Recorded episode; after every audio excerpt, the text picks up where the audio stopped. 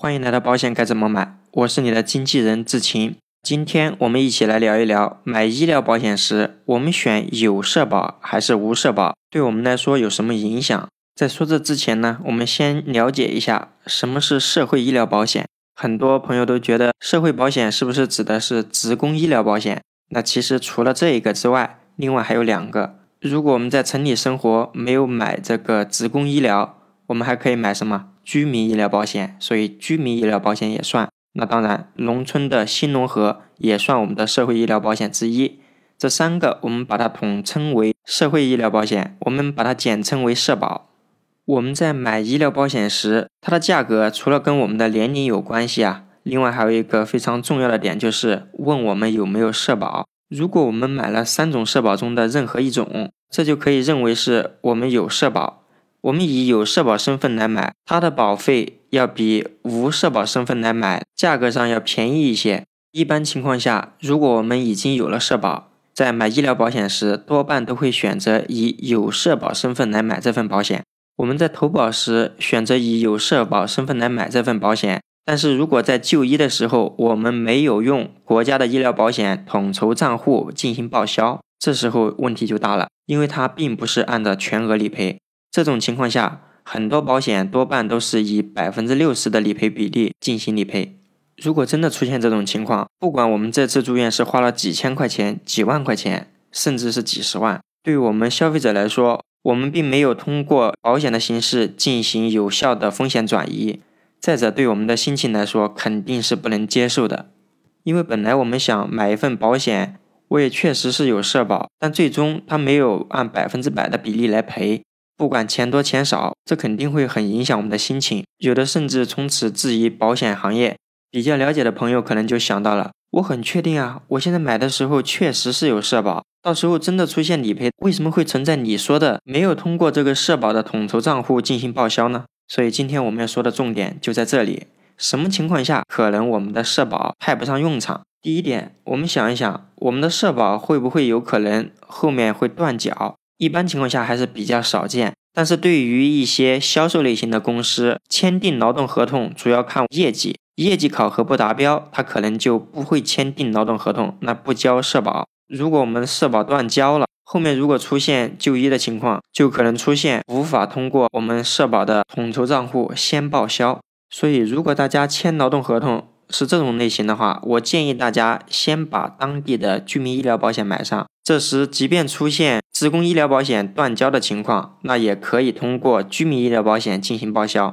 第二种情况就是，如果我们的医疗保险它是带那种门诊责任，如果我们通过门诊就医啊。很多地区都会发现，这个门诊都是不能报销的。那如果这时候我们买的医疗保险它是包含普通门诊这种责任的话，咱们又无法通过国家的社保统筹账户进行报销，那就默认为我们没有走医保系统，没走医保系统，我们产生的医疗费用再拿到保险公司这边来报销，即便我们这个保险本来说是可以百分之百报销的，但最终可能以百分之六十的比例来报销了。所以大家在买医疗保险的时候，如果要加门诊责任，大家可以先了解一下我们当地的这个医疗保险，它这个门诊费用能不能通过统筹账户进行报销。如果确认的不太行，那我们在后面买医疗保险的时候，建议大家一定要选无社保身份购买。那我们要说的第三个情况就是有第三方责任的事故，特别是交通事故导致人伤，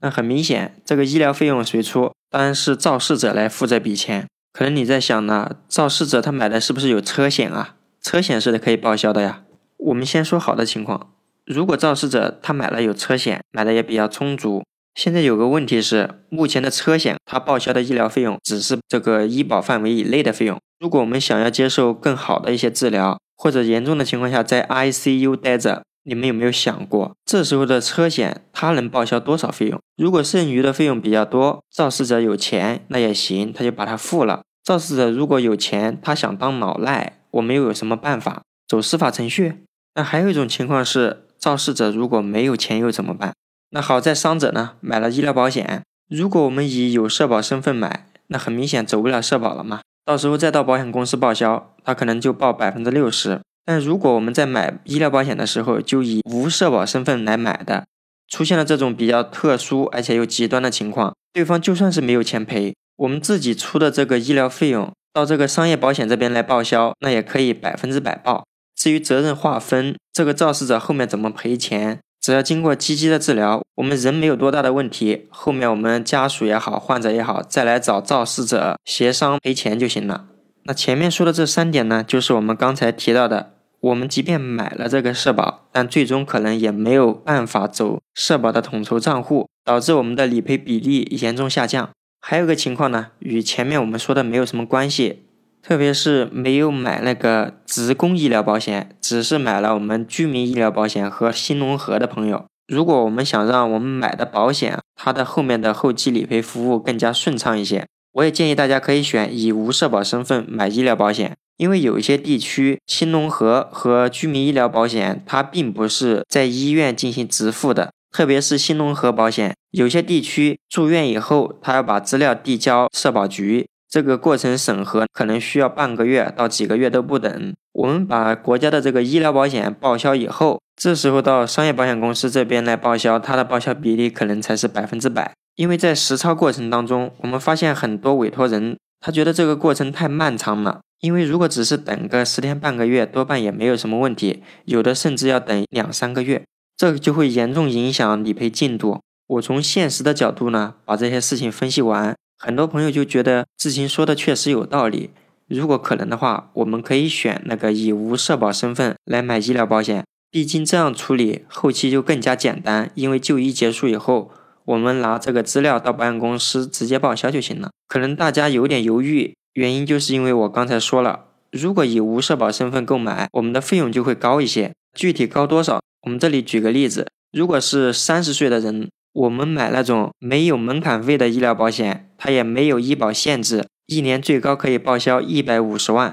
我们如果以有社保身份购买的话，是七百七十八块钱；如果我们以无社保身份买的话，也仅需五百八十二元。当然，每个产品。它的费率设计这一块是有差异的，具体要看我们最终选的那个产品它的情况怎么样。那以我刚才说的这个产品来看，费率相差并不是很大，甚至我们可以把它忽略。所以如果你选的产品也是和这个一样，费率差别并不是很大，或者我们确实很在意刚才我说的这些点，那我们买医疗保险的时候就不用多想了，以无社保身份来买这个保险就行了。好的，本期节目到此结束。如果大家有什么疑问或见解，我们评论区见。志清也期待大家订阅、评论、转发本专辑。